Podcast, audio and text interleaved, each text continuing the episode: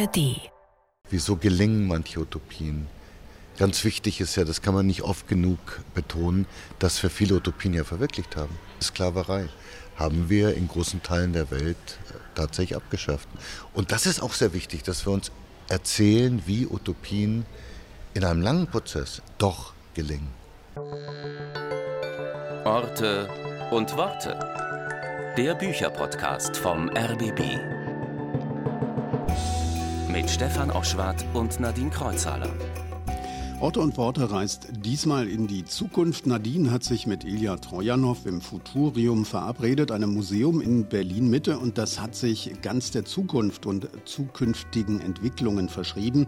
Ein passender Ort also, um mit Ilja Trojanow über seinen neuen Roman zu sprechen. Tausend und ein Morgen heißt er. Ja, so ist das. Orte und Worte geht ja jede Woche raus an Romanschauplätze oder auch an Orte, die Autorinnen und Autoren beim Schreiben inspirieren oder die einfach wichtig sind für sie. Und in diesem Fall wollte ich mit Ilya Trojanow in die Zukunft reisen, denn das tut er in Tausend und ein Morgen auch. Das Buch ist äh, ein wilder Zeitreisetrip durch verschiedene Epochen und äh, seine Zeitreisenden leben von uns aus gesehen eben in der Zukunft. Und das Futurium kümmert sich in seiner Ausstellung um die Frage, wie wir in Zukunft leben wollen. KI spielt da eine Rolle, also künstliche Intelligenz, Architektur, Verkehr, Demokratie, alles Themen, die da verhandelt werden und die eben auch in Tausend und ein Morgen eine Rolle spielen. Das klingt nach einem Science-Fiction-Roman und damit eigentlich so gar nicht nach Ilya Trojanow. Ich kenne ihn ja. ja eher als politischen Autor. Da ist mir zum Beispiel sein Band Angriff auf die Freiheit noch im Gedächtnis. Da geht es ja um Überwachung und äh, Datensicherheit. Ne? Ja, das stimmt. Ilya äh, Trojanow ist nun wirklich kein Science-Fiction-Autor. Er hat sich immer wieder äh, mit gesellschaftlich und politisch aktuellen Themen auseinandergesetzt. Also er ist ja, kann man sagen, ein Weltbürger und auch ein Weltensammler. Und so hieß auch sein erfolgreichster Roman, Der Weltensammler. Als Kind ist er mit seinen Eltern aus Bulgarien geflüchtet ist in Deutschland und Kenia aufgewachsen und hat dann in München studiert, jahrelang in Indien gelebt, den afrikanischen Kontinent bereist. Und über all das hat er Reisereportagen geschrieben, Essays, äh, Romane und eben auch Artikel. Flucht und Exil, die kommunistische Diktatur in Bulgarien, das waren auch Themen und sind auch Themen von ihm. Der Überwachungsstaat, Globalisierung. Dieser Roman ist eine Utopie, ein Ritt durch Zeit und Raum, ein Zukunftsroman. Jetzt bin ich sehr neugierig geworden. Erzähl mal, worum geht's da genau? Nicht von ungefähr ist der Titel Tausend und ein Morgen an Scheherazades Tausend und eine Nacht angelehnt. Es geht Ilya Trojanow ums Erzählen. Dabei stößt er uns zuerst in ein Piratenabenteuer in der Karibik des frühen 18. Jahrhunderts. Hier will Sya, eine seiner Hauptfiguren, eine Hinrichtung verhindern. Sie ist Chronautin, also eine Zeitreisende. Zu Hause ist sie in einer nicht näher definierten Zukunft, in einer Welt, in der es weder Kriminalität noch Kriege noch Kapitalismus oder die Klimakrise gibt. Eine ideale Welt also. Und damit diese noch früher verwirklicht werden kann, reist sie mit anderen Chronautinnen in verschiedene Epochen zurück. In die Zeit der russischen Revolution von 1917-18, in die Zeit des Kalten Krieges und auch nach Indien in eine Zeit des religiösen Wahns vom Jahr 2023 aus gesehen in der Zukunft. Erfindungen wie flüssige, flexibel bespielbare Denkmäler kommen vor, geschlechtsneutrale Sprache und auch eine KI, die dann ein Eigenleben entwickelt. Tausend und ein Morgen ist ein Plädoyer dafür, mal wieder Utopien angstfrei zu denken. Und es ist ein Fest der Fantasie und des Erzählens. Mm, das klingt wie ein vielgängiges Menü. Tausend und ein Morgen. Nadine hat es gelesen und jetzt geht sie mit Ilya Trojanow ins Futurium in Berlin, ins Museum der Zukünfte.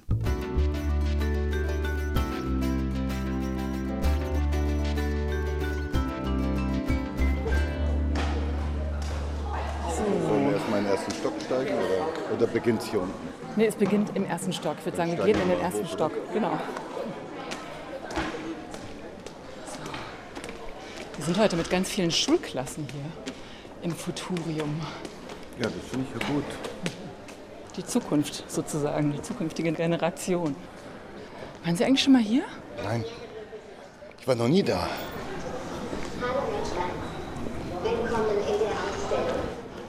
Der hat ja eine unglaublich unangenehme Stimme.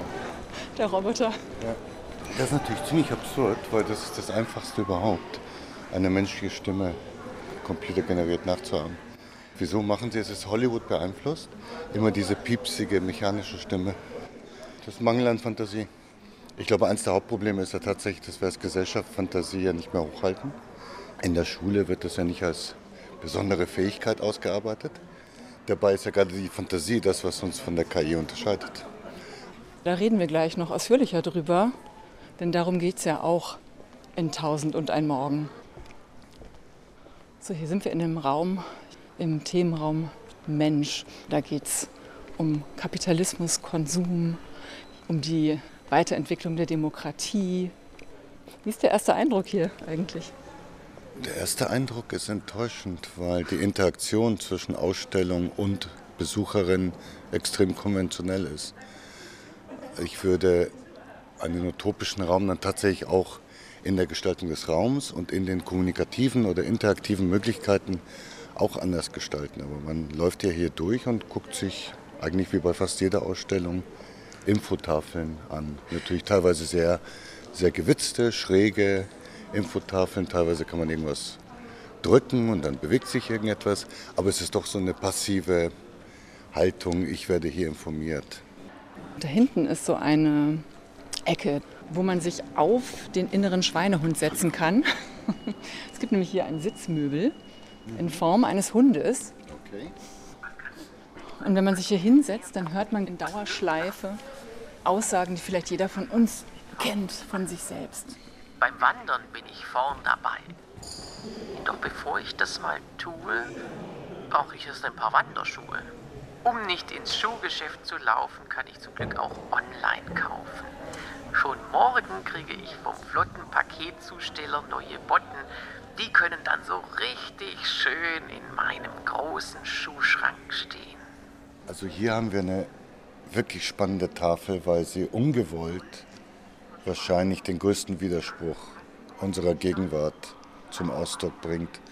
Das sind drei Tafeln, die etwas damit zu tun haben, wie unsere Wirtschaft funktioniert, vor allem mit den negativen Folgen. Der Kapitalismus braucht Wachstum, das ist klar, das bezweifelt niemand.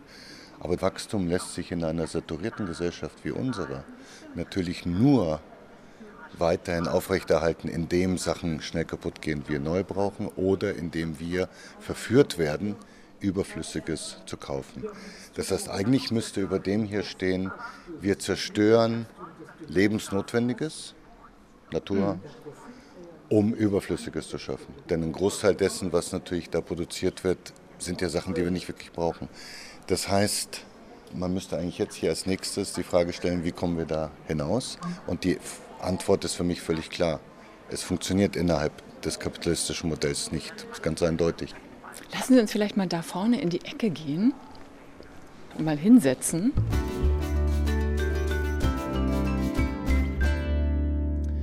Es geht hier in diesem Teil der Ausstellung eben auch um Konsum und äh, Kapitalismus. In Tausend und ein Morgen haben wir es mit Zeitreisenden zu tun, Menschen, die von uns aus gesehen in einer nicht näher bestimmten Zukunft leben, einer Welt, in der Missstände abgeschafft sind. Es gibt keine Polizei mehr, weil es auch keine Verbrechen mehr gibt, keine Gewalt mehr gibt. Es gibt äh, keinen Müll mehr, alles wird dem Recycling-Kreislauf äh, zugeführt und es gibt keinen Kapitalismus mehr. Die vergangene Welt, in die die Chronautin, so heißen sie ja, also der Plural ist ja auch Chronautin, Zeitreisende, in die sie reisen. Die dunkle Vergangenheit sozusagen heißt es Kapitalozän. In welcher Gesellschaft leben die Heldinnen und Helden ihrer Geschichte und wie haben Sie es geschafft, den Kapitalismus zu überwinden?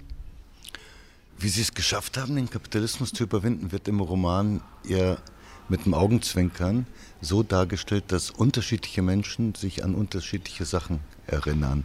Sie erinnern sich natürlich nicht selber, es war vor mehreren Generationen, aber es gibt unterschiedliche Narrative, die in dieser Gesellschaft herumschwirren, wie es wohl gewesen sein mag. Und damit sage ich als Autor auch ehrlich, ich habe natürlich auch keine klare Vorstellung, wie wir dahin kommen, aber es gibt verschiedene Denkmodelle oder verschiedene vorstellbare Projektionen Die Gesellschaft ist eine, die auf der einen Seite eine völlige Gleichheit im Sinne der Grundversorgung gewährleistet, auf der anderen Seite eine enorme Freiheit im Sinne der individuellen Exzentrik. Und ich glaube, die zwei Sachen hängen miteinander zusammen. Und ich glaube, eine selbstbestimmte Gleichheit, die nur wirklich auf dem Niveau der grundsätzlichen Versorgung und der garantierten Rechte abläuft, dass die uns eigentlich erst zu einer wirklichen individuellen Entfaltung führen wird. Denn wir behaupten zwar, wir seien eine Gesellschaft des Individualismus, aber die Lebensmodelle bei uns sind ja unglaublich konformistisch. Und gleichzeitig aber sind wir stolz darauf, dass wir eine radikale individuelle Freiheit realisiert haben. Und die zweite Sache, die mir ganz, ganz wichtig ist, ist eine Gesellschaft, in der sehr viel gespielt wird. Das heißt, das Verhältnis zum Leben ist ein spielerisches und in der auch sehr viel gelacht wird. Das heißt, diese zwei Momente waren mir sehr wichtig, weil sie im politischen Diskurs oft fehlen. Der ist gerade in Deutschland bierernst. Das Spielerische und das Humorvolle gehören aber dazu. Das sind nämlich zwei Impulse im Menschen, die uns schweben lassen, die uns einfach auch Sachen ausprobieren lassen. Das Spielerische ist ja gerade eine, deswegen sagen wir ja Spielwiese. Insofern war mir das ganz wichtig. Weil Sie das gerade so ansprechen, dass dieses Spielerische und wir haben gerade auch schon über Fantasie gesprochen, fehlt. Also ich habe ja den Eindruck, und da bin ich bestimmt nicht die Einzige, die einzige mögliche Möglichkeit heute erscheint uns ja die Zerstörung der Welt zu sein. Also sei es die Klimakrise, seien es drohende große Kriege wieder einmal. Also wir leben eigentlich in einer fast Dystopie. Hm? Das Interessante an dieser lethargischen Gegenwart ist ja, dass wir meinen, in einer Dystopie zu leben, aber hierzulande ein Großteil der Menschen, wenn sie ehrlich sind, ja doch sehr gut leben. Das ist ein, ein ganz merkwürdiger Gegensatz. Die Menschen fragen mich oft, ah, wie kannst du so optimistisch sein? Und meine Antwort ist als jemand, der ja wirklich viele, viele Jahre im globalen Süden verbracht hat und sehr viel dort recherchiert hat, Pessimismus ist ein Luxus.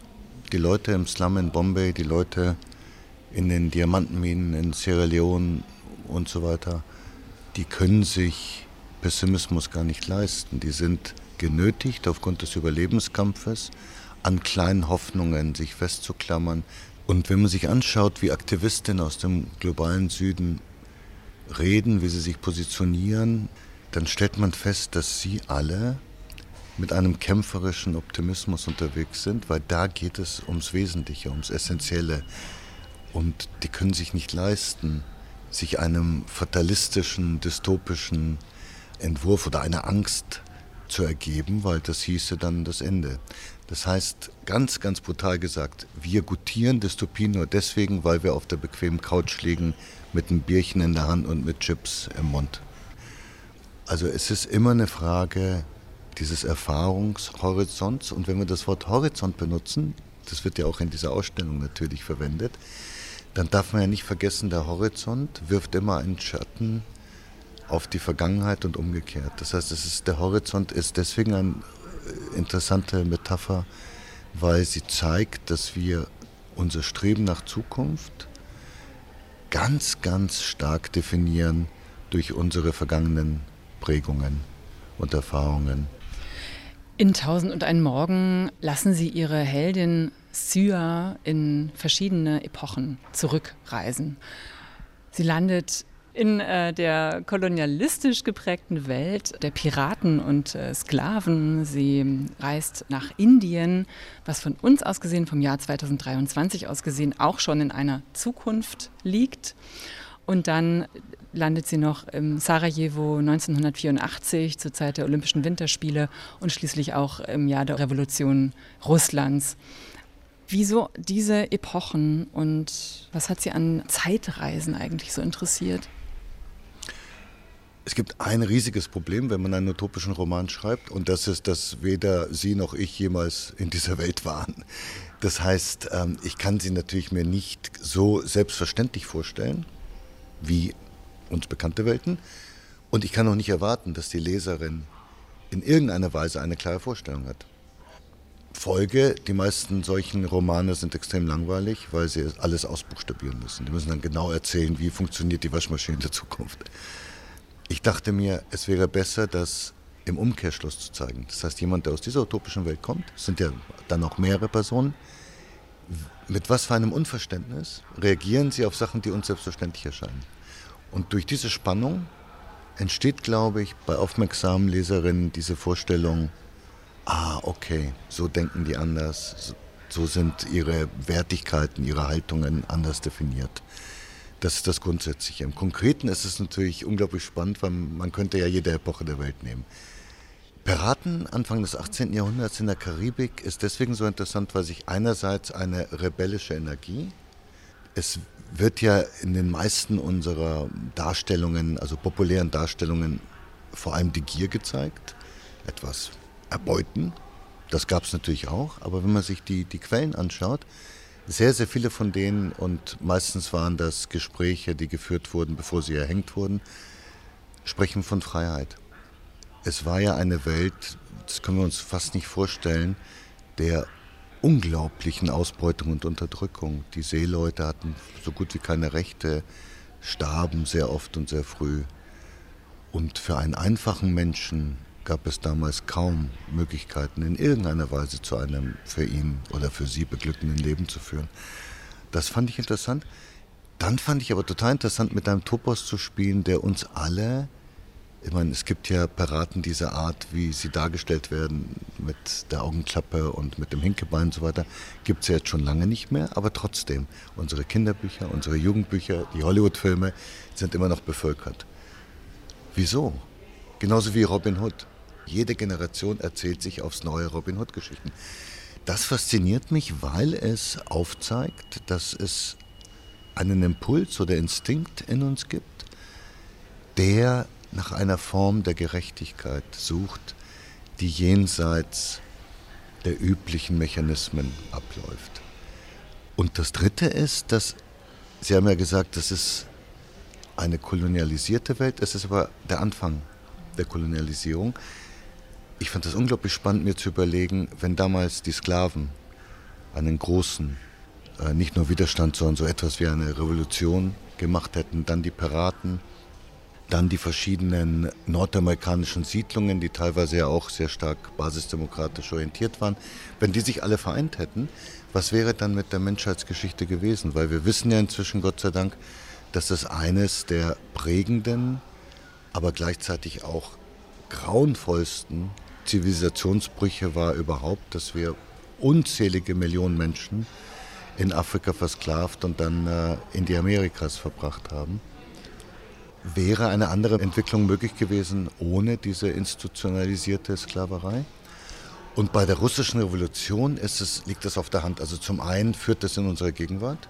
Es gibt im Moment zwei riesige Themen diesbezüglich. Das eine ist natürlich die Kontinuität der Macht in Russland durch Putin. Äh, Stalin-Statuen werden wieder aufgestellt.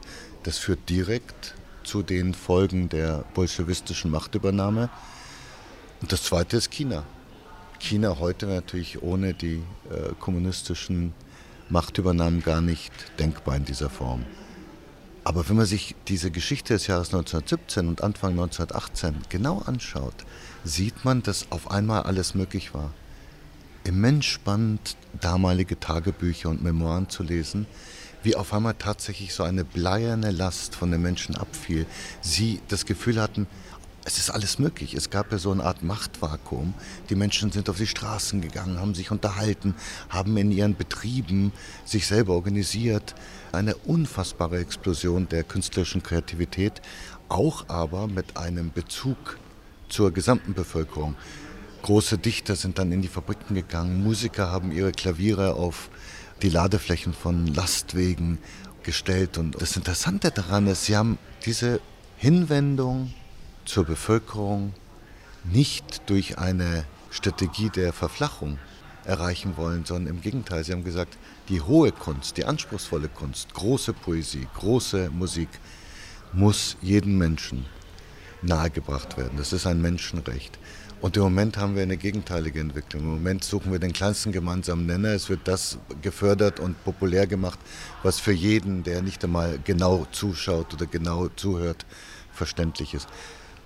Und dann habe ich mir gedacht, okay, was würde passieren, wenn diese Energie, diese befreiende, rebellische, autonomistische Energie einen anderen Verlauf genommen hätte, dann wäre tatsächlich das 20. Jahrhundert völlig anders gewesen und unsere Gegenwart wäre auch anders. Und damit zu spielen ist interessant, weil man gleichzeitig natürlich sich überlegen muss, was sind die entscheidenden Faktoren für Transformation?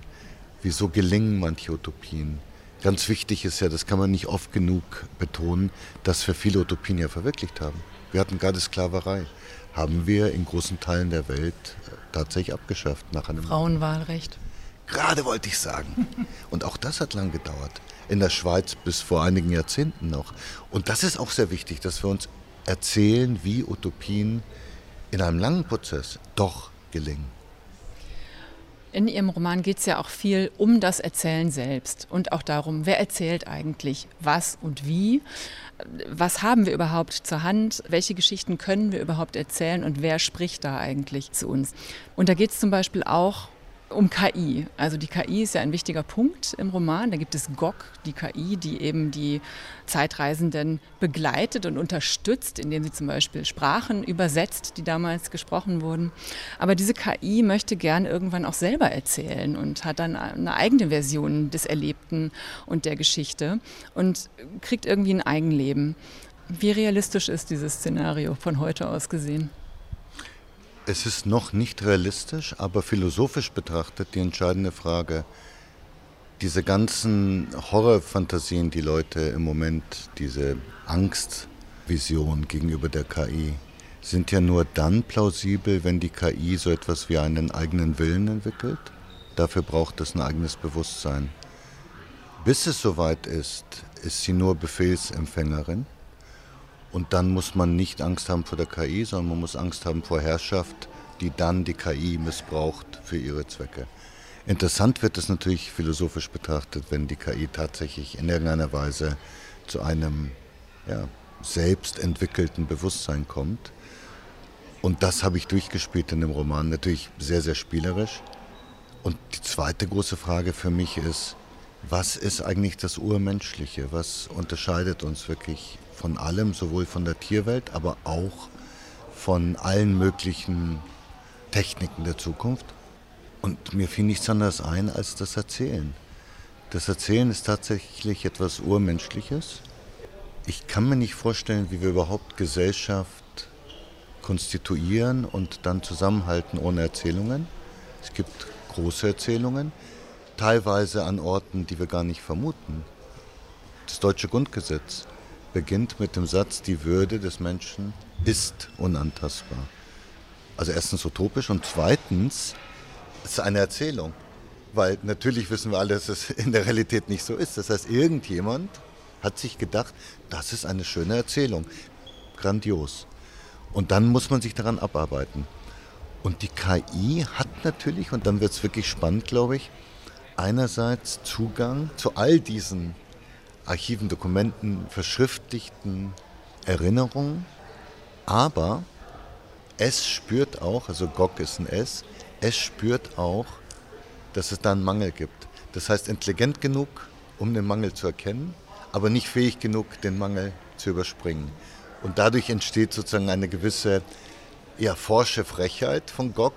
Es möchte immer mehr, aber es kann teilweise auch nicht, weil wenn es dann versucht zu erzählen, ist es ein Potpourri von offensichtlich, also das erste Mal ist es bei den Piraten, offensichtlich ein Potpourri von barocken Erzählen. Dann sagt auch Sia, die Hauptfigur, na wo hast denn das her? Also es ist ja nur ein Remix. Das kann übrigens äh, KI heute ja schon. Es gibt ja, das weiß nicht, ob alle Zuhörerinnen das wissen, es gibt inzwischen Musikstücke auch, die von KI gemacht sind, nach einem bestimmten Muster. Also man kann wirklich eintippen, Komposition aller Zwölftonmusik von Schönberg und dann bedient es sich an vorhandenen musikalischen Stücken und setzt die neu zusammen. Das heißt, remixen kann KI jetzt schon. Aber auf den Gedanken kommen der Zwölftonmusik, Das konnte natürlich nur Schönberg und Berg und Webern. Das heißt, auf solche bahnbrechenden Paradigmenwechsel kommen momentan noch nur wir Menschen. Wir sind hier ja jetzt im Futurium und dieses Futurium ist ein Ausstellungshaus der Zukünfte. Aufgeteilt ist es in drei Bereiche, Mensch, Natur und Technik.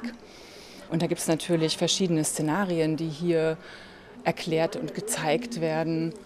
Unter anderem auch zur KI. Ich würde vorschlagen, wir gehen, weil wir jetzt gerade schon mal darüber geredet haben, wir gehen einfach mal direkt zur KI. Ah, ah. Das Roboter-KI-Ballett. Letzte Woche habe ich schon haufenweise Bestseller gescannt. Und dann war da noch dieses KI-Kreativ-Schreibseminar. Sätze nicht länger als 13 Wörter. Erster Kuss, nicht vor Kapitel 3. Also, ich könnte ja. Was redest du da? Ich schreibe das selbst. 300 Seiten, 5 Charaktere, ein Haufen Probleme. Und am Ende ist alles gut. Ich habe schon mal angefangen. Es war einmal vor langer Zeit. Entschuldigung, aber hast du auch eine Idee, was du schreiben willst? Du meinst diesen regelfreien Assoziationsprozess, aus dem die Menschen so ein Riesenmysterium machen? Ich habe gelernt, Ideen werden gewöhnlich als etwas angesehen, das nur Menschen können. Ich wette, ich kann das auch. Ich werde jetzt was entwickeln. Eine Story, die Sie noch nie gehört haben. Kuss in Zeile 1. Haufen Probleme am Ende. Alles durcheinander, aber einzigartig. Ich fange sofort damit an.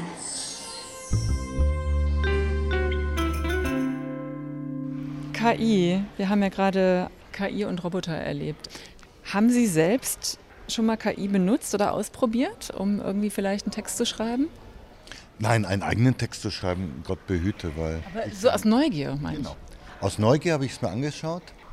Zwei Sachen sind mir aufgefallen. Das eine ist, sie bedient sich manchmal an Texten, in denen es einen für sie nicht sichtbaren Sprung gibt, von einem Thema zum anderen.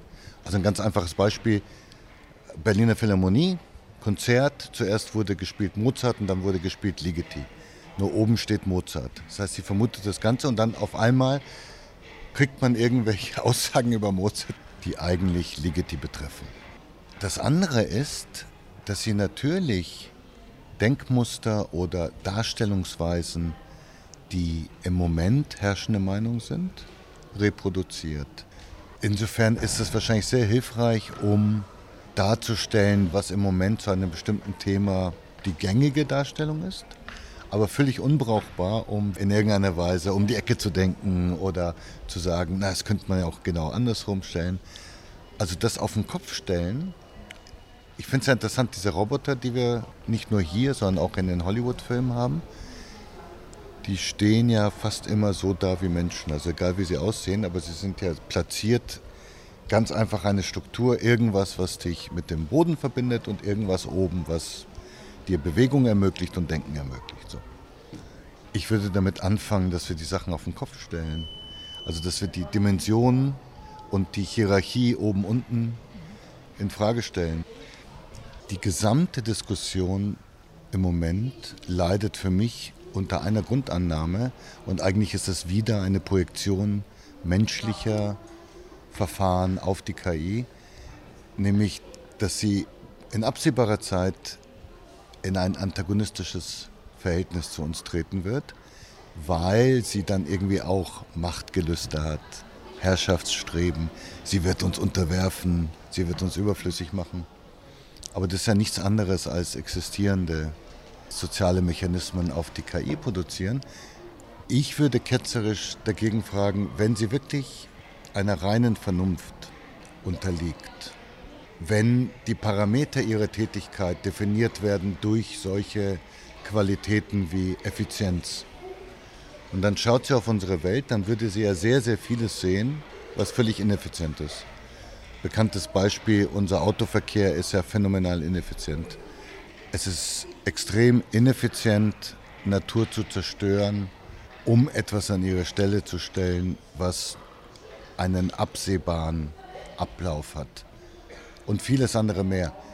Würde die künstliche Intelligenz dann sagen, so wie ihr vorgeht, so wie ihr wirtschaftet, das ist ineffizient, wir schlagen ein anderes Modell vor? Das wäre ja der erste Schritt.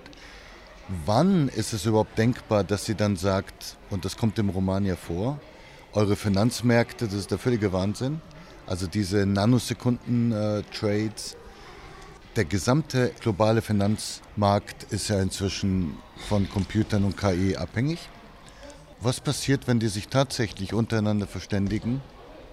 Wir boykottieren und sabotieren das, weil das ist ja völlig ungerecht und mega ineffizient. Und dann würde das tatsächlich zusammenbrechen. Und das finde ich dann spannend. Also es, gibt es sozusagen eine Denkmöglichkeit, dass die KI innerhalb ihrer eigenen rationalen Rahmenbedingungen zu einer völlig konträren Analyse der existierenden Verhältnisse kommt und dann eigenmächtig, eigenwillig umsetzt, was sie für eine effizientere Lösung hält. Also auch hier wieder Optimismus. Ne? Angst haben Sie nicht vor KI und den Entwicklungen, die da kommen. Also ich tendiere generell nicht dazu, Angst zu haben, aus einem ganz einfachen Grund, weil ich mit meiner Biografie wirklich oft Menschen begegnet bin, die Grauenvolles erlebt haben. Angefangen mit Menschen aus meiner eigenen Familie, die in, Bulgarien in den Gefängnissen waren zur Zeit der kommunistischen Diktatur, über unzählige Menschen, die kaum überleben können. Und ich hingegen komme gut über die Runden materiell und ich bin umgeben von sehr viel Zuneigung und Respekt und Liebe. Ich wüsste nicht, äh, wovor ich Angst haben sollte. Ich, ich gehöre zu den Privilegierten auf diesem Planeten und es ist meine Aufgabe dafür zu sorgen, mit meiner Kunst, dass wir Angst verringern. Weil Angst, wie wir wissen, ja kein guter Berater ist. Aus Angst entsteht ja nichts. Angst ist lähmend. Und es ist auch für mich völlig unverständlich, wenn Politiker sagen, wir müssen die Ängste ernst nehmen. Im Gegenteil, Ängste sind irrationale Reaktionen, die man allmählich durch subtile und liebevolle Interaktion abbauen muss. Mit welcher Literatur, mit welchen Utopien sind Sie denn eigentlich aufgewachsen? Nach unserer Flucht waren wir ja kurz in Deutschland, Asyl, und dann hat mein Vater einen Job in Kenia bekommen. Und ich war vier Jahre in einem englischsprachigen Internat dort. Und es gab eine sehr große Bibliothek und es gab eine Reihe, fast die gesamte Weltliteratur nacherzählt oder gekürzt für Kinder. Und ich habe mich durch alles hindurch gelesen. Es gab einige wenige Bücher, die mir dann auf Bulgarisch vorgelesen wurden. Darunter eine dystopische Utopie, interessanterweise von Gianni Rodari. Das ist, man stelle sich Animal Farm von George Orwell vor aber mit Früchten und Gemüse. Sehr, sehr lustig. Das war ähnlich wie George Orwell sehr präzise hinsichtlich der Analyse politischer Abläufe. Aber gleichzeitig, ich habe so sehr gelacht, dass mir teilweise der Bauch wehgetan hat. Ich hatte dann natürlich auch eine, eine Astrid Lindgren-Phase. Also Karl schon auf dem Dach habe ich auch geliebt. Auch da gibt es ja utopische Momente, nicht? Also allein dass die Hauptfigur fliegen kann, ist ja schon mal irgendwie ziemlich cool. Pippi Langstrumpf, also ja. meine Lieblingsutopie als Kind. Genau. Also Pippi Langstrumpf habe ich leider erst später entdeckt, weil aus irgendeinem Grund gab es das bei uns nicht. Und dann, klar, der Roman zeigt es, ich habe natürlich auch alles gelesen, was es an Piratengeschichten gab. Ich hatte eine sehr intensive Indianerzeit. Ähm, das war, als ich dann Deutsch gelernt habe. Ich war in einer Schule in, in Essen und dort gab es so eine Reihe, die Biografien der ganzen Häuptlinge. Und ich habe so geheult, es hat mich so mitgenommen. Wir sind ja geprägt, glaube ich, als Kinder immer wieder von Geschichten, in denen wir eine bestimmte Rebellion vorgeführt bekommen und wir identifizieren uns dann mit diesen rebellischen, das ist ja ganz häufig rebellische Kinder. Also Pippi Langstrumpf ist natürlich ein, ein großartiges Beispiel. Und als Kinder haben wir, glaube ich, tatsächlich so eine freche, also sowohl spielerische als auch widerständige Grundnatur. Und für mich ist ja die, die große Frage, wie können wir uns das erhalten? Also das ist auch eine große Frage überhaupt unserer individuellen Existenz. Wie kriegen wir es hin, dass wir dieses ungestüm, unangepasste einerseits und dieses verspielt wilde andererseits, dass wir das nicht verlieren als Erwachsene. Wie kriegen Sie es denn hin? Durch Schreiben? Klar, ich bin in der unglaublich privilegierten Situation, dass ich schreiben kann und im Schreiben kann ich mich austoben und ausleben. Und deswegen, was mich enorm beglückt, kriege ich ja oft Zuschriften von Leuten, die einfach aus dem Bauch sagen, ach, das hat so viel Spaß gemacht, das hat mich so glücklich gemacht. Also dieses, ich bin schwebend aus dem Roman äh, herausgegangen. Das ist ja auch wichtig, weil ich völlig überzeugt bin, dass große Literatur immer auch einen Moment der Erhöhung und Erlösung hat. Und das ist wiederum das Utopische. Eine Literatur, die mich nur deprimiert, die nur den Menschen in seinen Abgründen zeigt, ist für mich eine Literatur, die auf halbem Weg stehen bleibt.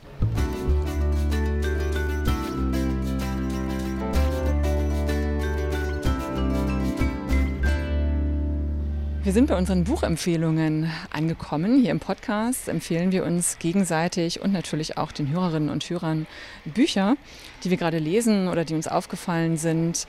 Welches Buch haben Sie mitgebracht? Gerade erschienen ein Essayband und der Titel ist so wunderbar utopisch. Er lautet In jeden Fluss mündet ein Meer. Der Autor heißt José Oliver und ist wirklich einer unserer Utopisten, weil er einerseits die Vielsprachigkeit in sich trägt und auslebt, andererseits aber als Kind von Gastarbeitern, die in einer Hutfabrik gearbeitet haben, sich dann irgendwie aufgeschwungen hat zu den Höhen äh, deutscher Philosophie und Poesie. Und das sind Essays, die ich außergewöhnlich finde, weil sie tatsächlich die Form des Essays neu denken, also übliche Grenzen sprengen einerseits in der Sprache, erlaubt sich poetische Formulierungen in einem Prosatext, andererseits aber auch thematisch, weil es wirklich ausschweifend ist. Und das sollte eigentlich der Essay sein. Denn der Essay ist inzwischen eine sehr nüchterne Gattung geworden. Es sollte ein, ein Wildwuchs sein, ein Wildwuchs an Gedanken, an Überraschungen. Und als ich das jetzt in den letzten Tagen gelesen habe, ich hatte das Gefühl, ich wandere durch einen Urwald und komme aus dem Staunen nicht heraus, was für Verrenkungen es gibt, also Verrenkungen sowie Ränke und äh, was sich in was hineinschlängelt. Also ein Buch, das man langsam lesen muss, weil man die Dichte dieses Wortwaldes sich langsam zu Gemüte führen muss. Das klingt total spannend. Das werde ich mir gleich mal besorgen. Ich habe mitgebracht einen Blick in die Vergangenheit, oberflächlich gesehen, nämlich Erich Kästner. Es gibt einen kleinen, dünnen, aber sehr schönen, feinen Band. Erich Kästner, das ist Berlin. Erich Kästner und seine Stadt im Atrium Verlag erschienen. Und da sind Texte drin, die Erich Kästner in Berlin geschrieben hat zwischen 1927 und 1933. Da geht es natürlich um das aufregende Nachtleben, um das Kulturleben, an dem er ja teil hatte. Und aber natürlich auch schon diese aufziehende Wechsel der Stimmung. Und ich finde, auch diese Texte tragen ja so ein utopisches Moment in sich, weil eben viel Aufbruch, viel Neues entstanden ist damals in dieser Zeit, in den 20er Jahren. Und dann kommt eben dieser Moment, dieser Umbruch in die ganz andere Richtung, was er auch schon sieht und auch analysiert in seinen Texten. Erich Kästner, ist das so ein Autor, den Sie auch immer mal wieder zur Hand nehmen? Ich habe Erich Kästner früh gelesen, als ich auch, um Deutsch wirklich gut zu lernen, sehr, sehr viele Sachen gelesen habe, die vergleichbar leicht sind. Also Drei Männer im Schnee und Emil und die Detektive fand ich ganz toll. Ich war, ich weiß nicht, 13 oder so. Und später habe ich dann die Gedichte entdeckt. Und ich finde ja, in der deutschen Literaturgeschichte werden solche Dichter, also mir fällt sofort auch Ringelnatz ein oder Morgenstern, Dichter, die zugänglich sind, aber hinter der Zugänglichkeit sich ein tieferer Sinn verbirgt, die werden ein bisschen als äh, Leichtgewichte wahrgenommen. Dagegen müssen wir ein bisschen opponieren, weil auch jemand wie Kästner ist ein großer Dichter.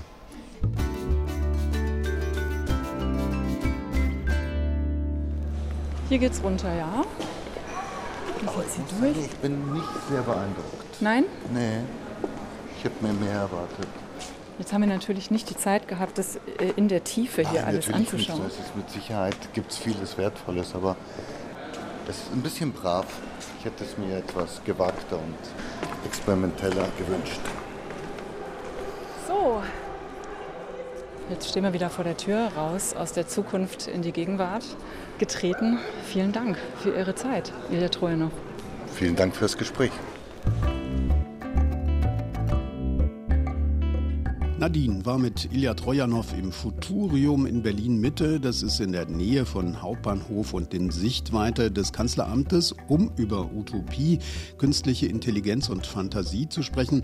Hat das bleibenden Eindruck hinterlassen bei dir? Ja, das klingt jetzt äh, vielleicht ein bisschen kitschig oder pathetisch, aber ich bin echt optimistischer rausgekommen aus dem Futurium und äh, vor allem aus dem Gespräch mit Ilya Trojanow, als ich reingegangen bin. Also der Ort, ja, mag etwas zu brav sein sein. Das hat Ilya Trojanow ja bemängelt. Mich hat er trotzdem irgendwie inspiriert, allein weil es eben um Möglichkeiten geht, um Erfindungen, tatsächlich um Utopien, äh, darum sie zu denken und nicht immer nur in dystopischen Szenarien zu denken. Und genauso ging es mir dann im Gespräch mit Ilya Trojanow. Also ich finde seinen Ansatz einfach äh, ja inspirierend. Und mir hat es unglaublich gut gefallen, dass er nicht nur ins Erzählen, sondern eben wirklich ins Fabulieren kommt. Äh, das trifft es einfach für mich am besten, weil da steckt so dieses Ausschweifende drin, das Spielerische, die Lust am Erzählen. Jede Epoche klingt anders bei Ilya Trojanow, sprachlich meine ich jetzt, also ganz clean schreibt er über die Zukunft, äh, barock, opulent, ja so dreckig, triefend, beschreibt er die Piratenzeit.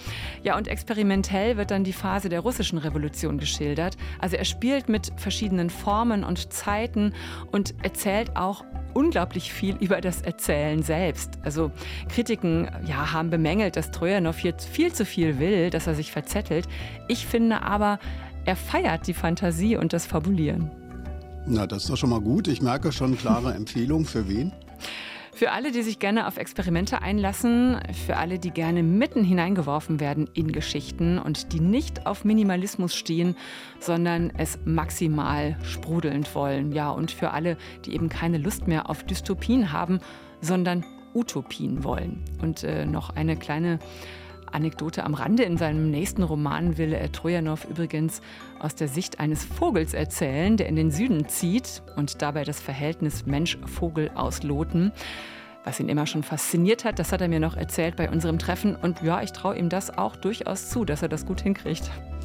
Ilya Trojanows neuer Roman heißt Tausend und ein Morgen, ist bei S. Fischer erschienen, hat 528 Seiten und kostet 30 Euro. Und wer sich die volle Dröhnung geben will, am 10. November gibt es die 24-Stunden-Roman-Performance, die vollständige und ungekürzte Lesung im Literaturhaus Berlin ab 18 Uhr die ganze Nacht durch mit Ilya Trojanow und musikalischer Begleitung. Ja, und wer Lust hat auf mehr Zukunftsthemen, der Klimaschutz und die Protestbewegung. Letzte Generation stehen im Mittelpunkt des sechsteiligen Podcasts Hitze. Letzte Generation Close-Up, zu finden in der ARD Audiothek immer donnerstags. Und treue Orte und Worte, Hörer und Hörerinnen wissen schon, jeden Donnerstag gibt es auch eine neue Folge von Orte und Worte, auch in der ARD Audiothek und da, wo es Podcasts gibt. Bis zum nächsten Mal. Ich bin Stefan Auschwart. Und ich bin Nadine Kreuzzahler. Tschüss. Ciao. Orte und Worte. Der Bücherpodcast vom RBB. Redaktion Nadine Kreuzzahler. Technik Barbara Hingst. Sounddesign Robin Rudolph. Eine Produktion von RBB Kultur und RBB 24 Inforadio.